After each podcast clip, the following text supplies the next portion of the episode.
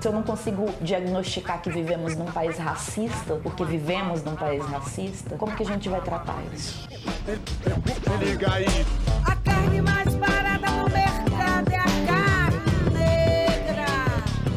Na semana que um jovem negro morre assassinado dentro da sua casa, que uma jovem sofre ataques racistas dos seus colegas de escola e que o Felipe Neto dá uma entrevista no Roda Viva, o que tem mais repercussão? O que mais importa? Esse é o episódio 2 do Papo Cabeça, se liga aí.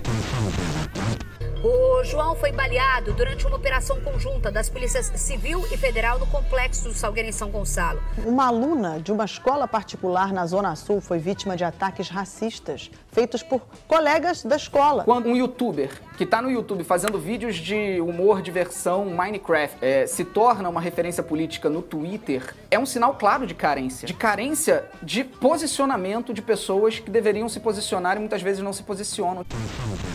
Chamou muita atenção na última semana a talvez histórica entrevista do Felipe Neto no Roda Viva. Foi ar na segunda-feira, dia 18, e para mim foi interessante entender como em um momento de perda de unidade política e de ampla influência do meio digital no nosso dia a dia, o personagem que não se estruturou essencialmente como alguém que trazia o debate político e as questões mais centrais da nossa sociedade, se coloca e consegue fazer um giro para a centralidade desse debate na última semana. Isso para mim diz muito sobre a nossa política atual e tem que ser encarado como um aprendizado. E se isso é bom ou se isso é ruim, para o que eu quero debater agora importa muito pouco. assim. É, eu acredito que seja positivo, porque eu defendo que qualquer pessoa que se junte para poder combater o que eu julgo como pouco democrático, essa pessoa precisa ser muito bem-vinda. Porém, o meu incômodo ele circula em outro espaço. Para mim é muito triste ver que na quarta-feira seguinte, no dia 20, uma jovem negra, estudante do Colégio Franco Brasileiro em Laranjeiras, Laranjeiras que é um bairro do Rio de Janeiro, um bairro da Zona Sul, um bairro da elite do Rio de Janeiro e essencialmente branco. Uma jovem negra foi vítima de ataques racistas por parte dos estudantes, de alguns estudantes dessa mesma escola, é teoricamente colegas de escola, é ou ao menos que conviviam ali no mesmo espaço escolar. E esse ataque foi feito via grupos de WhatsApp. Tudo que foi dito me deixou muito mal. Não vou repetir aqui, prefiro não citar, mas tem aí na rede, então galera que quiser por algum motivo dar uma olhada, é só procurar, não vai ser difícil de achar. Mas eu prefiro não repetir porque é de uma crueldade muito grande, dói, machuca e não dá muito para passar pano assim, porque foi um ato de fato criminoso. É, e só voltando um pouco, isso tudo aconteceu dois dias depois do assassinato do João Pedro, né? Um menino negro de 14 anos que estava dentro de casa e que foi assassinado covardemente com um tiro na barriga em uma incursão policial no complexo do Salgueiro em São Gonçalo. Essa notícia do assassinato do João Pedro foi dada exatamente no mesmo dia da entrevista do Felipe Neto no Roda Viva. Me deparei com cinco adolescentes sentados no chão, como bandido, coisa que eles não são, e faltava um. E esse um era o meu filho. Aí hoje meu, meu irmão, com uma equipe, decidiu ir até o IML. E lá meu filho estava morto. Lá meu filho estava morto, jogado, um garoto de 14 anos. João Pedro foi assassinado após serem disparados mais de 70 tiros na direção da sua casa. Ele foi levado de helicóptero para o Rio, segundo consta, e depois retornou para São Gonçalo. E seus pais só foram conseguir localizar o corpo dele depois de 17 horas de procura.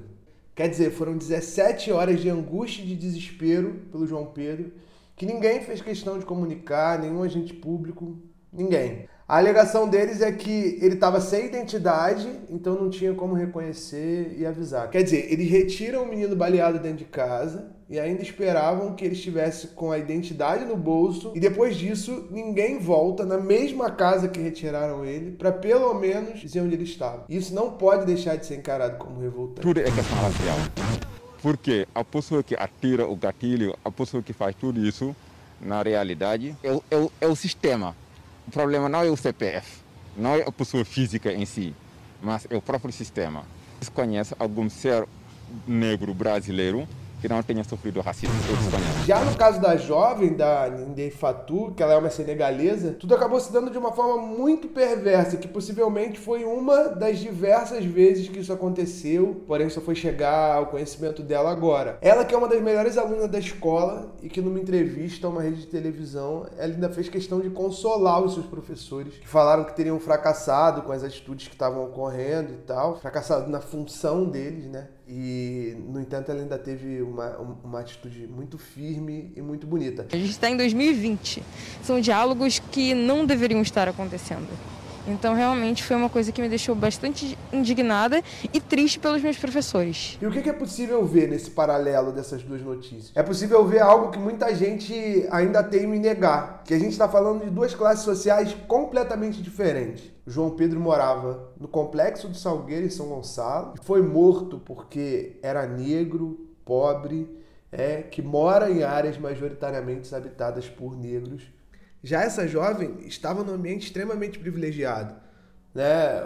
um ambiente de pessoas com poder aquisitivo muito alto e ainda assim é vítima de todo esse racismo. O que comprova que o preconceito no Brasil ele está fundamentado acima de tudo por uma questão racial. Isso deixa de forma muito evidente como se pauta o racismo na nossa sociedade. Então, quando cenas como essa não causam uma mobilização ampla e imediata na sociedade, boa parte de nós já entendeu de onde vêm as notícias que vão nos tocar ou que não vão nos tocar.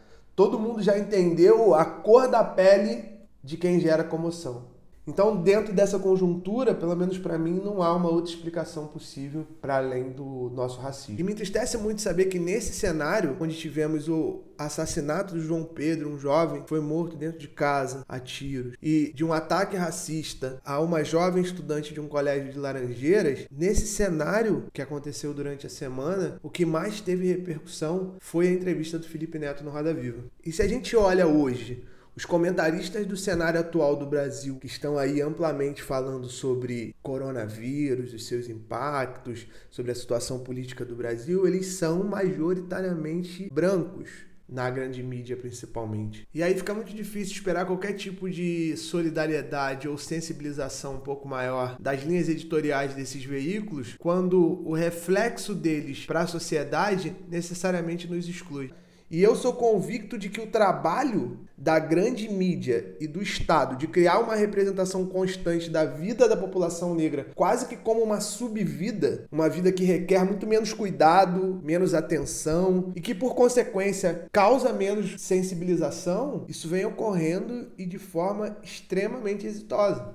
E fazer esse paralelo com a questão do Felipe Neto é necessária, porque possivelmente se eu colocasse isso fora desse paralelo, poderiam dizer que era exagero e tudo mais, né? Isso porque a gente está pegando somente os fatos de, de um pouco mais de repercussão e que ocorreram somente essa semana. E infelizmente, eu preciso dizer assim, isso acontece todos os dias, todos os dias. Os casos de racismo contra homens e mulheres acontecem todos os dias. Jovens negros são assassinados arbitrariamente nas periferias do Brasil todos os dias. Então, por vezes, a gente precisa pegar situações como essa e que torna muito cabal essa diferença de tratamento para dizer: olha, vivemos em um país extremamente racista e isso nos é posto de forma estrutural. Fogo nos racista, sensacional, e sensação, sensacional. Sensação, sensacional. E aí, como se já não bastasse, né, teve uma produtora do Rio que anunciou uma vaga para roteiristas negras num grupo de roteiristas do Facebook que eu faço parte. Na verdade, não foi a produtora que anunciou, alguém foi lá e compartilhou. Foi uma enxurrada de crítica do monte de gente perguntando o motivo pelo qual a vaga era para roteirista negra. Uma enxurrada. Contestação de gente tentando entender. Tentaram desqualificar de tudo que é jeito o anúncio, usando falso argumento de uma democracia racial, que as pessoas teriam que ser julgadas pelas suas qualificações técnicas e não pela cor da sua pele e tudo mais. Algo que a gente já vem vivenciando aí há anos. Só que essas mesmas pessoas não conseguem entender, por exemplo, que quando a gente está falando de cinema brasileiro, o cinema brasileiro ele é feito por brancos e para brancos. E isso não deveria ser normal num país como o nosso, num país com maioria negra. Então, criar iniciativas como essa se torna extremamente necessário porque os negros no Brasil sabem que desde a abolição ninguém nunca deu nada pra gente. Nunca. É, sempre foi através de luta, de pé na porta, de reivindicação. Porque se for esperar dessa galera que tudo fique minimamente igual pela vontade dos outros, a gente sabe que não vai vir nunca. Então por isso é necessário ocupar os espaços, lutar e estar tá em busca dessas representações. É, e a melhor forma de compreender é entender que os espaços, eles também são nossos. E que o que se tenta é somente estar tá vivo para continuar ocupando esses espaços. Porque a grande luta da maioria dos negros no Brasil é se manter vivo para poder lutar e ocupar os seus espaços. É fácil ver este caso como de um homem tentando provar sua inocência. Mas quando o homem negro é colocado no corredor da morte um ano antes do seu julgamento, quando negros são impedidos de vir ao júri, quando a sua condenação é baseada no testemunho falso de um branco, e os depoimentos de dúzias de testemunhas negras idôneas são ignorados. Isso não é justiça. Para dar uma refletida sobre todo esse assunto, eu deixo uma dica para vocês de um filme que é o Luta por Justiça, baseado na biografia do Brian Stevenson, que é um advogado americano, ativista, professor da Faculdade de Direito da Universidade de Nova York. Esse áudio que vocês acabaram de ouvir é de uma sequência emblemática do filme, do julgamento, e é bem marcante. O filme acompanha a batalha de um advogado negro, interpretado pelo Michael B. Jordan, para libertar o Walter Macmillan, interpretado pelo Jamie Foxx, que é condenado à morte justamente pelo assassinato de uma jovem branca em uma cidade do Alabama. É um filme que vai misturar emoção, revolta e que mostra, às vezes em detalhes bem sutis e às vezes de forma bastante escancarada o tratamento que o negro tem por parte da justiça norte-americana e obviamente que dá para fazer um paralelo com o que acontece aqui no Brasil. Ele escancara bem a questão do, do corporativismo desses poderes e de como a cor da pele atua como um pré-requisito para legitimar diversos tipos de injustiça. Em resumo, o filme mostra que para se mobilizar e para garantir o direito dos negros em meio a estruturas desiguais e racistas, somente os próprios negros, ou seja, nenhuma novidade. O filme é muito bom, é humano, não tem expectativa de ficar criando heróis. Muito pelo contrário, mostra erros, mostra acertos e, na minha visão, presta um grande serviço ao estímulo das nossas lutas. Então vale muito a pena assistir. Para ver, é só dar uma procurada pela internet, tem, só vasculhar aí que vocês vão achar. Vale muito a pena. E é isso, cuidemos de nós e vamos em frente. burning